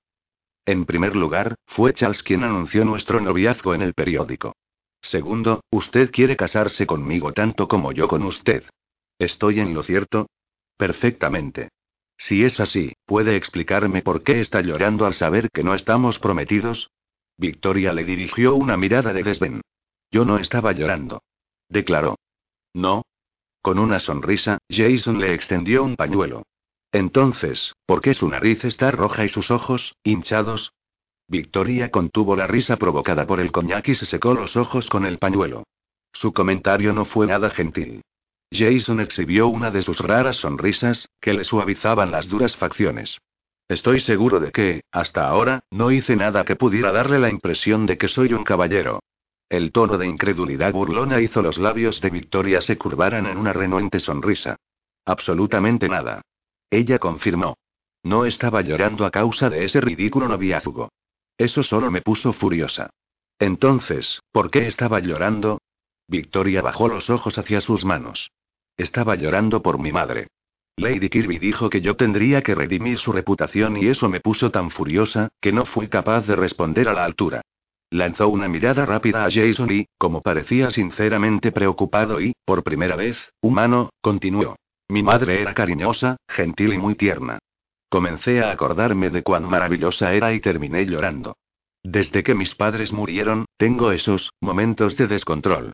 En un momento estoy bien, en otro siento que me faltan insoportablemente. Cuando eso sucede, lloro. Es natural llorar por las personas que se ama, dijo Jason con tanta ternura, que Victoria apenas creyó que las palabras habían sido pronunciadas por él. Sintiéndose extrañamente reconfortada por su presencia, así como por su voz tranquila y profunda, Victoria movió la cabeza y confesó. La verdad es que lloro por mí misma. Lloro por autocompasión, por haber perdido a mis padres. No sabía que era tan cobarde. Ya he visto a hombres de mucho valor llorar, Victoria. Victoria estudió sus rasgos bien trazados. Aún bajo el efecto suavizante de la luz de las velas, Jason continuaba pareciendo invulnerable. Era imposible imaginarlo con lágrimas en los ojos. ¿Usted ha llorado? preguntó ella, con su reserva natural sensiblemente disminuida por el coñac. No respondió Jason, al mismo tiempo que sus ojos volvían a exhibir aquel frío brillo que ya había visto antes. Ni aun cuando era niño. Insistió Victoria, intentando provocarlo para mantener el buen humor de la conversación. Ni aún entonces. Con un movimiento abrupto, Jason intentó levantarse, pero Victoria puso la mano en su brazo, impidiéndolo. Señor Fielding dijo suavemente, intentando reforzar aquella pequeña tregua que habían conseguido establecer, sé que no me quiere aquí, pero no me quedaré por mucho tiempo, solo hasta que Andrew venga de buscarme. Quédese cuanto tiempo quiera, replicó él, encogiéndose de hombros. Gracias, dijo Victoria, sin esconder la confusión por los súbitos cambios de humor que él presentaba. Lo que yo quise decir fue que, bien, me gustaría mucho que nosotros pudiéramos ser, amigos. ¿Qué tipo de amistad tiene en mente, Milady? Ya totalmente alterada por los efectos del alcohol, Victoria no percibió la punzada de sarcasmo en la voz de Jason. Bien, somos primos distantes y no tengo parientes vivos, excepto por tío. Charles y usted. ¿Cree que podamos tratarnos como primos? Jason pareció sorprendido y, entonces, divertido con la propuesta. Creo que sí. Gracias. Ahora, trate de dormir. Ella asintió y se acomodó en la cama. Ah. Se me estaba olvidando pedirle disculpas por las cosas horribles que dije, cuando estaba enojada. Los labios de Jason se curvaron en una sonrisa. ¿Está arrepentida de lo que dijo? Victoria levantó las cejas y sonrió con impertinencia, adormilada. Usted mereció cada palabra. Tiene razón, admitió, aún sonriendo. Pero no abuse de la suerte. Reprimiendo el impulso de acariciar los cabellos de Victoria, Jason se fue a su propio cuarto, se sirvió una dosis de coñac y se sentó en una butaca. Se preguntó por qué Victoria Seaton le despertaba aquel instinto protector, hace tanto tiempo dormido. Había llegado a planear mandarla de vuelta a América no bien llegase, y eso fue antes de que volviera a su casa y su vida patas arriba. Tal vez fuera el hecho de que parecía tan perdida y vulnerable, ser tan joven e ingenua, lo que lo hacía sentirse paternal. O, a lo mejor, era aquella franqueza inocente que lo había tomado por sorpresa. O, quién sabe, aquellos espectaculares ojos azules, que le examinaban las facciones como si estuviera intentando examinarle el alma. Victoria no tenía malicia, ni necesitaba de ella, pues aquellos ojos serían capaces de seducir a un santo. 8. No tengo palabras para decirle cuánto lamento lo que sucedió anoche. Se disculpó Charles con Victoria, durante el desayuno, al día siguiente. Me equivoqué al anunciar su noviazgo con Jason, pero tenía la esperanza de que ustedes dos pudiesen llevarse bien. Cuando Lady Kirby, bien, la mujer es una vieja bruja y la hija viene intentando conquistar a Jason desde hace dos años. Fue por eso que las dos vinieron a verla, no bien supieron de su llegada. No hay necesidad de explicarlo todo de nuevo, tío Charles dijo Victoria, en tono gentil. No causó ningún mal. Tal vez no, pero además de todos los defectos que ya pudo usted constatar, Lady Kirby es la mayor chismosa de la región. Ahora que sabe que estás aquí, se va a encargar de contárselo a todos sus conocidos. Lo que significa que, en breve, tendremos una fila de visitantes, todos ansiosos por echarte una mirada. En consecuencia, tendremos que asegurarnos de una acompañante adecuada, para que nadie se ponga a cuestionar el hecho de que estés viviendo con dos hombres solteros. Charles levantó los ojos cuando Jason entró en el comedor. Victoria se tensó inmediatamente, rezando para que la tregua de la noche anterior resistiera la luz del día. Jason, estaba explicando a Victoria sobre la necesidad de una acompañante. Mandé un recado a Flossie Wilson. Añadió, refiriéndose a la tía solterona que, en el pasado, había ayudado a cuidar del pequeño Jaime. Sé que ella no tiene muy buena cabeza, pero es la única pariente viva que tengo, además de ser la única acompañante aceptable para Victoria que conozco. Y, también, Flossie conoce bien las reglas sociales. Muy bien, respondió Jason, distraído, antes de aproximarse a Victoria. Espero que no esté sufriendo ningún efecto indeseable por su primera experiencia con el cognac. Ninguno respondió ella, con una sonrisa. La verdad, hasta me gustó la bebida, después que me acostumbré a aquel horrible gusto. Una lenta sonrisa curvó los labios de Jason y Victoria sintió el corazón disparársele. Jason Fielding poseía una sonrisa capaz de derretir el hielo. Cuidado, que no le guste demasiado, advirtió en tono de provocación, añadiendo. Prima. Distraída con los planes de transformar a Jason en un verdadero amigo, Victoria no prestó atención a la conversación entre los dos hombres, hasta que Jason se dirigió a ella. ¿Me está escuchando, Victoria? Ella levantó los ojos, confusa. Disculpe, no estaba prestando atención. El viernes, recibiré la visita de un vecino que acaba de regresar de Francia, explicó Jason. Si trajera a su esposa, me gustaría presentársela. La condesa de Collingwood es un excelente ejemplo de cómo una mujer debe comportarse en sociedad. Espero que la observe y la imite. Victoria asintió, sintiéndose como una niña malcriada, que acababa de recibir la orden de seguir el ejemplo de otra. Además, ya había conocido a cuatro aristócratas ingleses. Charles, Jason, Lady Kirby y Joanna Kirby. Con excepción de Charles, eran todas personas extremadamente difíciles de tratar, lo que no la hacía sentirse ni un poco ansiosa por conocer a dos más. Aún así, trató de reprimir los malos sentimientos y alejar el miedo. Gracias, dijo con delicadeza. Estoy ansiosa por conocerlos. Victoria pasó los cuatro días siguientes ocupada en escribir cartas, o disfrutando de la agradable compañía de Charles. En la tarde del quinto día, fue hasta la cocina, a buscar restos de comida para Willie. Aquel animal pronto tendrá peso suficiente para sostener a un caballero en el lomo, si continúa alimentándolo de tamaña y... La señora Craddock comentó de buen humor. Él todavía tiene mucho que engordar, antes de llegar a ese punto replicó Victoria, retribuyéndole la sonrisa. ¿Puedo coger aquel hueso grande, o pretende usarlo para hacer sopa? Asegurando que no, la señora Craddock le entregó el hueso. Victoria le agradeció. Y ya estaba en la puerta, cuando se acordó de algo y volvió a mirar a la cocinera. Anoche, el señor Fielding, o mejor, el Lord. Se corrigió, notando que las criadas se ponían tensas solo de oír el nombre del señor. Dijo que el pato asado fue el mejor que había comido en su vida. No sé si se acordó de decirle eso a la señora, pero creo que le gustaría saberlo. Las mejillas regordetas de la señora Craddock se ruborizaron de placer. Gracias, Milady. Con una sonrisa, Victoria salió en busca de Willie. Ahí está una verdadera lady, dijo la cocinera a las otras criadas. Es gentil y amable y no se parece ni un poco a aquellas mujeres insípidas de Londres, ni a las criaturas antipáticas que el Lord trae a Wakefield, de tiempo en tiempo. O'Malley oyó a su Alteza decirle a Lady Kirby que es condesa. Victoria llevó la comida al lugar donde había estado dejando los platos con sobras durante los últimos nueve días. En vez de espiarla desde su escondite, detrás de los árboles, como generalmente hacía, Willie se adelantó algunos pasos, no bien la vio. Mira lo que te traje hoy, dijo, intentando atraerlo más cerca. Sintió su corazón dispararse al verlo aproximarse aún más. Si me dejas acariciarte, Willie, te traeré otro hueso después de la cena. Él permaneció inmóvil, observándola con desconfianza y miedo.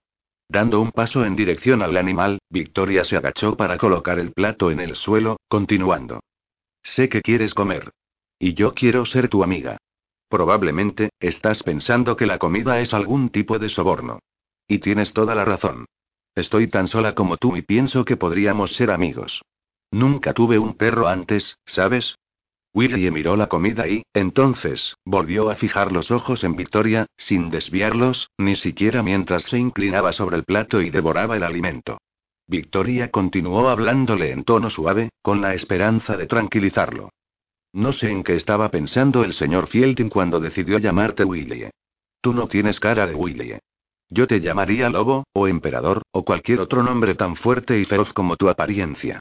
No bien acabó de comer, Willie comenzó a alejarse, pero Victoria extendió la mano izquierda, presentándole el enorme hueso. Vas a tener que tomarlo de mi mano, si quieres comértelo. Avisó. El perro examinó el hueso por un breve instante, antes de arrancarlo de la mano de Victoria. Ella pensó que se echaría a correr hacia el bosque inmediatamente, pero, para su sorpresa y profunda satisfacción, se acomodó a sus pies y se puso a roerlo. Fue invadida por una súbita sensación de que, finalmente, los cielos estaban sonriéndole. Ya no se sentía no querida en Wakefield, ahora que los dos Fielding eran sus amigos. Y, en breve, tendría a Willie como compañía, también. Se arrodilló y acarició la cabeza del perro. Estás necesitando una buena cepillada. Diagnosticó. Me gustaría que Dorothy te viera. Ella adora a los animales y tiene un modo especial de tratarlos. Tengo la certeza de que te enseñaría a hacer un montón de trucos, en poquísimo tiempo. Añadió sonriendo y al mismo tiempo sintiendo que el corazón le dolía de añoranza por su hermana. A media tarde del día siguiente, Nortrup fue en busca de Victoria, para informarle que Lord Collingwood acababa de llegar y que Lord Fielding pedía que fuera hasta su despacho. Recelosa, Victoria examinó su propia imagen reflejada en el espejo. Entonces, se sentó en el peinador y se tomó los cabellos en un maño impecable, preparándose para ser presentada a un aristócrata frío y orgulloso, de la edad de Lady Kirby. Su carruaje se rompió cerca de aquí y dos campesinos la trajeron en una carreta, contaba Jason a Robert Collingwood, con una seca sonrisa. Cuando retiraban el baúl de Victoria de la carreta, dos lechones se escaparon y ella atrapó a uno de ellos en el momento exacto en que Nortrup abrió la puerta. Al verla con un lechón en los brazos, la confundió con una campesina y la mandó que fuera a hacer su entrega por la puerta de los fondos. Cuando Victoria intentó explicar quién era, Nortrup ordenó a un lacayo que la expulsara de la propiedad. Terminó, entregando un vaso de clarete a su amigo. El conde rió. Mi Dios. ¡Qué recepción! Levantó el vaso en un brindis. Por tu felicidad y la paciencia de tu prometida. Jason frunció el ceño y Robert explicó. Como no dio media vuelta y cogió el primer barco de vuelta a América, solo puedo concluir que la señorita Seaton es una chica muy paciente. Lo que es una cualidad más que deseable en una prometida. El anuncio de noviazgo en el Times fue obra de Charles, aclaró Jason inmediatamente. Victoria es una prima lejana y, cuando supo que venía a Inglaterra, decidió que yo debería casarme con ella. ¿Sin consultártelo antes? preguntó Robert, incrédulo. Supe que estaba prometido exactamente como todos lo supieron. Leyendo el periódico. Los ojos castaños del conde se iluminaron con un brillo divertido. Imagino que has quedado un tanto sorprendido. Furioso corrigió Jason. Ya que entramos en este asunto, yo esperaba que hoy trajeras a tu esposa, para que Victoria pudiese conocerla. Caroline es un poco mayor que Victoria y creo que las dos podrían hacerse amigas. Para serte franco, Victoria va a necesitar de una amiga aquí. Fue un escándalo cuando su madre decidió casarse con un médico irlandés y tengo la certeza de que Lady Kirby planea reavivar el incidente. Además de eso, Victoria es nieta de la duquesa de Claremont, que nos mostró dispuesta a reconocer a la chica. Victoria es condesa por derecho, pero el título no va a garantizar que sea aceptada por la sociedad. Es claro que Charles va a darle todo el apoyo necesario, que garantizará que, al menos, nadie vaya a rechazarla abiertamente. Ella contará con el peso de tu influencia también, lo que es considerable. Comentó Collingwood. No tratándose de establecer la reputación de una joven inocente y virtuosa. Jason le recordó. ¿Verdad? acordó Robert, con una carcajada. De cualquier forma, Victoria conoció a las dos Kirby como muestra de la aristocracia inglesa. Creo que tu esposa podría darle una mejor impresión. La verdad, es que sugería Victoria que observara a Caroline como un buen ejemplo de comportamiento. Robert Collingwood echó la cabeza hacia atrás, emitiendo una sonora carcajada. ¿Le dijiste eso? En ese caso, trata de comenzar a rezar para que Lady Victoria no siga tu consejo. El comportamiento de Caroline es excelente, tanto que te engañó incluso a ti, haciéndote creer que es un modelo de virtud. Sucede que vivo rescatando a mi dulce esposa de terribles enredos. Nunca había una joven más determinada y terca. En ese caso, Victoria y Caroline van a llevarse muy bien, concluyó Jason. Veo que estás muy interesado en ella, comentó Robert. Solamente como guardián, aunque haya recibido tal obligación en contra mía. Paró delante de la puerta del despacho, se alisó la falda del vestido de muselina verde claro, golpeó y entró. Encontró a Jason sentado en una butaca, conversando con un hombre más o menos de la misma edad de él. Cuando la vieron, los dos dejaron de hablar y se pusieron de pie, lo que realzó las semejanzas entre ellos. Como Jason, el conde era alto, atractivo y poseía un porte atlético. Solamente los cabellos y los ojos eran diferentes, de un castaño no muy oscuro. Por otro lado, poseía la misma aura de tranquila autoridad que Jason exhibía, aunque era menos preocupante. Había en sus ojos un brillo de humor y su sonrisa era más amigable que irónica. Aún así, no parecía ser un hombre que cualquier persona con conciencia pretendiera tener como enemigo. Discúlpeme por quedarme mirando al señor, dijo Victoria, cuando Jason terminó las presentaciones. Cuando los vi a los dos juntos, reconocí algunas semejanzas. Tengo la certeza de que eso fue un elogio, Milagre y Robert Collingwood comentó, sonriendo. No lo fue, Jason lo corrigió en tono de broma. Victoria intentó desesperadamente pensar en algo que decir, pero nada se le ocurrió. Felizmente, se salvó de un mayor embarazo, por el conde, que lanzó una mirada indignada a Jason, preguntando. Bien, ¿qué respuesta Lady Seaton podría dar a tal comentario? Victoria no oyó la respuesta de Jason, pues su atención se desvió hacia el otro ocupante del cuarto. Un niño adorable, de unos tres años de edad, que la miraba con fascinación, cogiendo un barquito en sus brazos. Con cabellos y ojos castaño claros, era la viva imagen del padre, incluso con las ropas que usaba. Victoria sonrió al niño. Creo que nadie nos presentó. Comentó. Discúlpeme. Dijo el conde. Lady Victoria, permítame que le presente mi hijo, John. El niño depositó el barquito en la silla a su lado e hizo una reverencia con un respetuoso gesto. Victoria lo retribuyó, cogiéndose la falda, haciendo una reverencia e inclinando la cabeza. El niño soltó una carcajada infantil y, apuntando a los cabellos de ella, miró a su padre. ¿Rojo? Preguntó. Sí. Confirmó Robert. Bonito susurró John, provocando una carcajada en el padre. John, eres demasiado joven para intentar conquistar a una lady. Bueno, pero no soy una lady Victoria lo corrigió, ya entusiasmada por el niño. Soy una marinera. Como John la estudiara con aires de dudas, añadió. Y muy buena. Mi amigo Andrew y yo solíamos construir barquitos y hacerlos navegar por el río, cuando éramos niños. ¿Qué tal si llevamos tu barco hasta el río? John asintió y Victoria se volvió hacia el conde, en búsqueda de permiso. Lo vigilaré, aseguró. Y al barco, por supuesto. Una vez que Robert accedió, John le dio la mano a Victoria y los dos salieron del despacho. Es evidente que adora a los niños, observó el conde. Ella misma es poco más que eso, replicó Jason, con indiferencia. Robert se dio la vuelta y observó a la bella joven que atravesaba el hall. Entonces, volvió a mirar a Jason, levantando las cejas con aire de confusión. Sin embargo, no dijo nada. Victoria pasó casi una hora sentada en una manta extendida a la orilla del río que cruzaba los jardines. Con el sol bañándole el rostro, inventaba historias sobre piratas y tempestades que, supuestamente, habían atacado su barco durante el viaje de América a Inglaterra. John oía, encantado, cogiendo con firmeza la línea de pesca que Victoria había amarrado al barquito, que flotaba en el agua. Cuando el niño se cansó de las aguas tranquilas en que su barquito navegaba, Victoria tomó la línea y los dos siguieron por la orilla, hasta donde el río hacía fondo, pasando por debajo de un puente de piedras. Allí, las aguas eran un poco turbulentas, gracias a un tronco de árbol caído hacía tiempo. Entonces, Victoria devolvió la línea a John, instruyéndolo. Cógela con firmeza, o el barco va a golpearse contra aquel tronco. Lo voy a sujetar, respondió, sonriendo. Victoria se había alejado algunos pasos, para decortar algunas de las coloridas flores que crecían a la orilla del río, cuando John gritó, afligido por haber soltado la línea en un momento de distracción. Quédate donde estás. Ordenó Victoria en tono urgente, corriendo hacia el niño. Esforzándose por no llorar, John apuntó hacia el barquito, que se deslizaba directamente hacia las ramas del árbol caído bajo el puente. Escapó sollozó, mientras las lágrimas brillaban en sus ojos. Fue tío. George quien hizo el barquito para mí. Él se va a poner triste. Suspiró. Aunque aquel tramo fuera hondo, Andrew y ella habían rescatado sus barquitos de un río mucho más peligroso, donde solían juguetear. Miró para ambos lados y hacia la orilla, dándose cuenta de que quedaría fuera de la vista. Entonces, tomó su decisión. Aún podemos salvarlo. Declaró con firmeza, quitándose el vestido y los zapatos. Siéntate aquí y espérame. Voy a buscar tu barquito.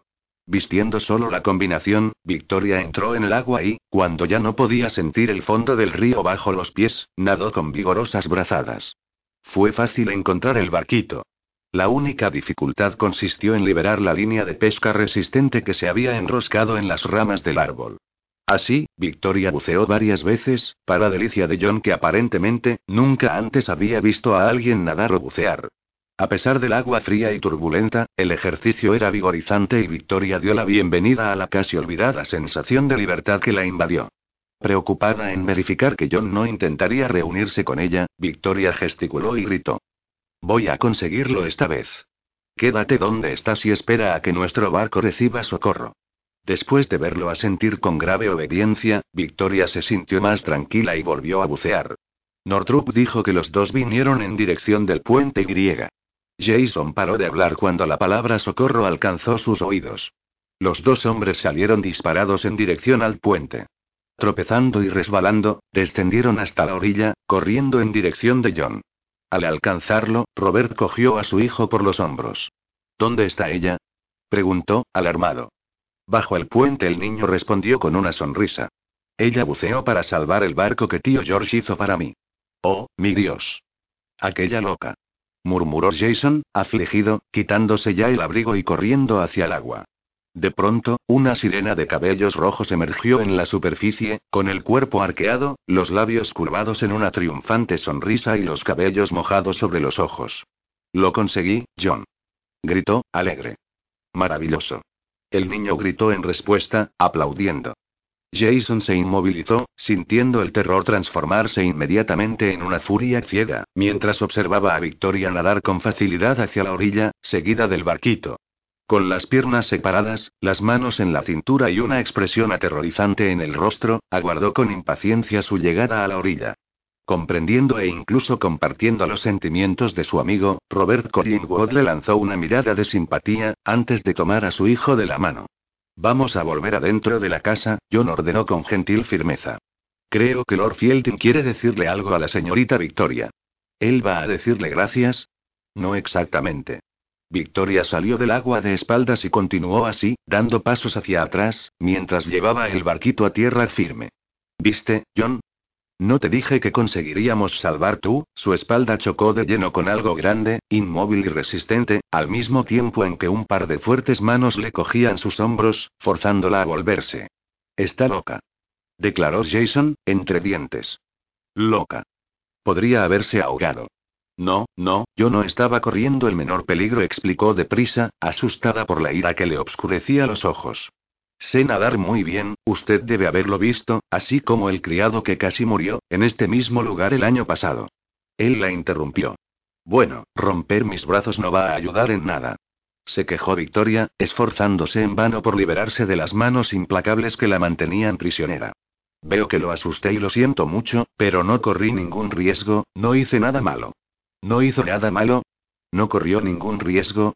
repitió Jason, en un tono cada vez más preocupante, al mismo tiempo en que bajaba los ojos hacia el profundo escote de la combinación, haciendo a Victoria acordarse de que, además de mojadísima, estaba casi desnuda. Imagine que otro hombre estuviera aquí, ahora, mirándola de este modo. ¿Qué cree que podría suceder? Victoria tragó en seco, acordándose de golpe, de cuando había llegado a casa mucho después del anochecer. Su padre ya había organizado a un grupo para buscarla por los bosques. La primera reacción de él fue de profundo alivio y alegría. Después, Victoria había pasado algunos días sin conseguir sentarse confortablemente. No sé lo que podría suceder, creo que cualquier persona que me encontrara aquí me daría mis ropas y griega. Los ojos de Jason volvieron a posarse en el escote que exponía buena parte de los senos firmes, que ascendían y descendían rápidamente, acompañando la acelerada respiración de Victoria y al mismo tiempo resaltando el hecho de que era una mujer extremadamente deseable, y no la niña que Jason había intentado convencerse que era. Pues voy a mostrarle lo que podría suceder. Anunció él, con voz ruda y, al instante siguiente, sus labios se posaban con violencia sobre los de ella. Victoria forcejeó, intentando escapar de los brazos de hierro y al poderoso beso. Sin embargo, su lucha pareció ponerlo aún más furioso y cruel. Por favor, imploró ella, casi llorando. Siento mucho si lo asusté, lentamente, las manos de Jason aflojaron la presión en los hombros de Victoria. Entonces, levantó la cabeza y la miró directamente a los ojos. Con un gesto automático, ella cruzó los brazos sobre su pecho. Sus cabellos caían como una sábana de rubíes sobre los hombros, sus ojos, más azules que zafiros, no disfrazaban el miedo y el arrepentimiento. Por favor, balbuceó ella, con voz temblorosa, intentando desesperadamente recuperar la tregua que habían mantenido durante casi cinco días. No se enoje. No tuve la intención de asustarlo. Aprendí a nadar cuando era niña, pero solo ahora percibo que no debería haber hecho lo que hice hoy. La admisión franca y directa de Victoria tomó a Jason de sorpresa. Todas las tretas femeninas ya habían sido usadas con él, desde que había hecho fortuna y había conquistado un título de nobleza, pero siempre sin éxito. La total ausencia de malicia de Victoria, sumada a aquel rostro bello e inocente y la sensación del cuerpo delicado presionado contra el de él, actuaron como un potente afrodisíaco. El deseo tomó cuenta de Jason, haciéndole hervir la sangre en sus venas, y sus brazos la apretaron contra sí. Victoria vio algo primitivo y preocupante en los ojos de él, que no supo reconocer. Sobresaltada, abrió la boca para gritar, pero no tuvo tiempo para eso, pues los labios de Jason volvieron a posarse sobre los suyos, dejándola aturdida. Victoria resistió por algunos momentos, pero fue lentamente invadida por una sensación también desconocida, al sentir las manos de él deslizándose con ternura por su espalda. Buscando el equilibrio que aquel contacto destruía, ella posó las manos en el ancho pecho, despertando en él la reacción inmediata de apretarla aún más. Inundada por impulsos más intensos a cada momento, Victoria se dejó apoyar en el cuerpo de él, entregándose a aquella exploración deliciosa de sus labios. Entonces, él profundizó el beso, haciendo el contacto más íntimo, de una manera que ella jamás había experimentado, ni siquiera había imaginado que fuera posible. Asustada, tiró la cabeza hacia atrás, empujándolo. No. Gritó. Él la soltó de súbito y respiró profundo, con los ojos fijos en el suelo. Victoria lo encaró, furiosa, y esperando que Jason la culpara por aquel beso indecoroso. Imagino que me culpara a mí. Declaró, enojada. De seguro, va a decir que estaba pidiéndolo, para ser tratada de esta manera. Al ver que los labios de Jason se curvaban en un esbozo de sonrisa, Victoria tuvo la impresión de que él estaba luchando por recuperar la compostura. Usted cometió el primer error, murmuró él, finalmente. El último fue mío. Disculpe. ¿Qué? preguntó, sin creer en lo que había oído. Al contrario de lo que usted evidentemente piensa de mí, no tengo el hábito de seducir chicas inocentes, yo no estaba corriendo el riesgo de ser seducida, mintió Victoria. Un brillo de diversión iluminó los ojos de Jason. ¿No? preguntó él, con una poco de burla. De ninguna manera. En ese caso, es mejor para usted vestirse, antes que me sienta tentado a probar que está completamente equivocada. Victoria abrió la boca, pensando en darle una respuesta a la altura del insolente comentario, pero la sonrisa de Jason fue más de lo que su indignación era capaz de enfrentar. Usted es imposible. Se limitó a declarar, sin gran convicción. Tiene razón, acordó Jason, y le dio la espalda para que ella pudiera vestirse. Luchando desesperadamente por controlar sus caóticas emociones, Victoria se vistió deprisa. Andrew la había besado varias veces antes, pero nunca de aquella manera. Jason no debía haber hecho lo que había hecho, así como no debería mostrarse tan diferente, ahora.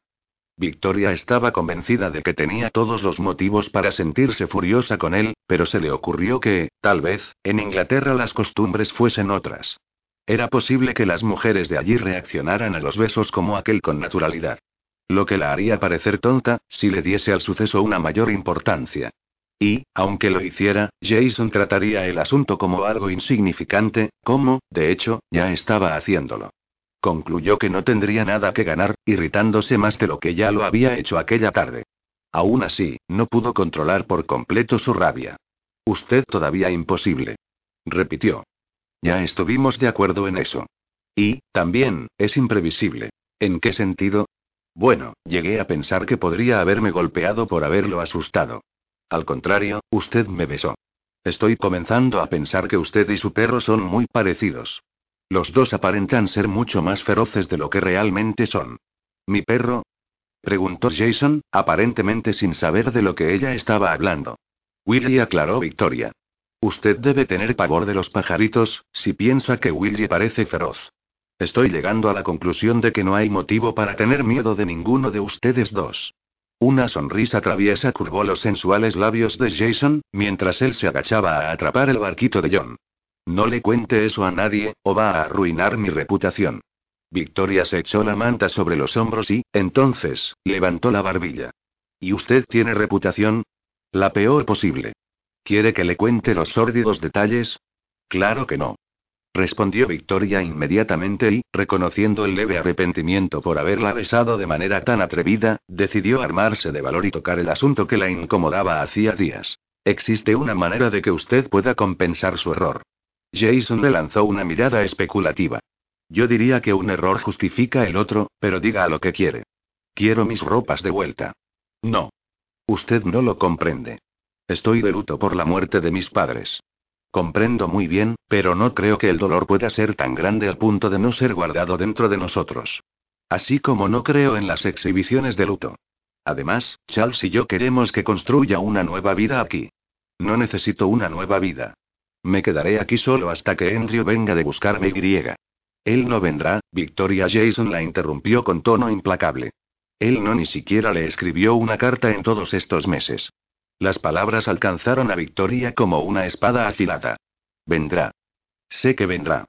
No hubo tiempo para que las cartas llegasen. La expresión de Jason se hizo más dura. Espero que esté en lo correcto, pero continúa prohibido vestir ropas negras. El luto debe ser guardado en el corazón. ¿Cómo lo sabe? Si tuviera corazón, no me forzaría a usar estas ropas, como si mis padres no hubieran existido. Usted no tiene corazón. Tiene razón. No tengo corazón. Trate de recordar eso y no cometa el error de creer que por debajo de la máscara feroz, soy tan manso como un gatito. Muchas mujeres pensaron así y se arrepintieron. Victoria se alejó con piernas temblorosas. ¿Cómo había llegado a creer que podrían ser amigos? Jason era frío, cínico, y amargado, además de ser dueño de un temperamento irascible y, claro, de ser completamente desequilibrado. Ningún hombre con conciencia sería capaz de besar a una mujer con ternura y pasión, para pasar a ser frío y cruel algunos instantes después.